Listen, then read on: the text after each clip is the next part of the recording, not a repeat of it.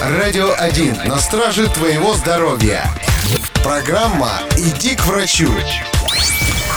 Привет, друг! Если помнишь, в нашем детстве в каждом магазине продавались трехлитровые банки березового сока. Долгое время считалось, что он невероятно полезен и способен буквально творить чудеса. Однако в последнее время этот удивительный напиток пропал с наших прилавков, и чтобы отыскать его, приходится приложить немало усилий. Но прежде чем ты собьешь ноги в поисках волшебного эликсира, давай сперва попробуем узнать, так ли он хорош, как все о нем говорят.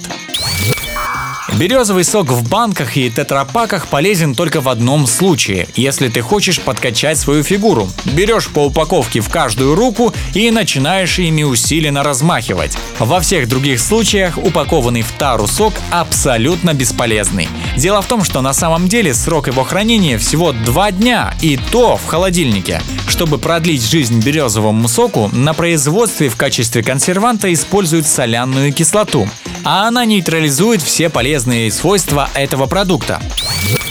Совсем другое дело – это свежедобытый сок. В нем содержится немало солей, железа и витамина С. Регулярный его прием рекомендован при наличии камней в почках, малокровии, цинге и аллергиях. Он даже помогает в лечении больных туберкулезом. Но насладиться этим тонизирующим коктейлем непросто. Собирают березовый сок исключительно ранней весной. И, как я уже говорил, хранится он недолго.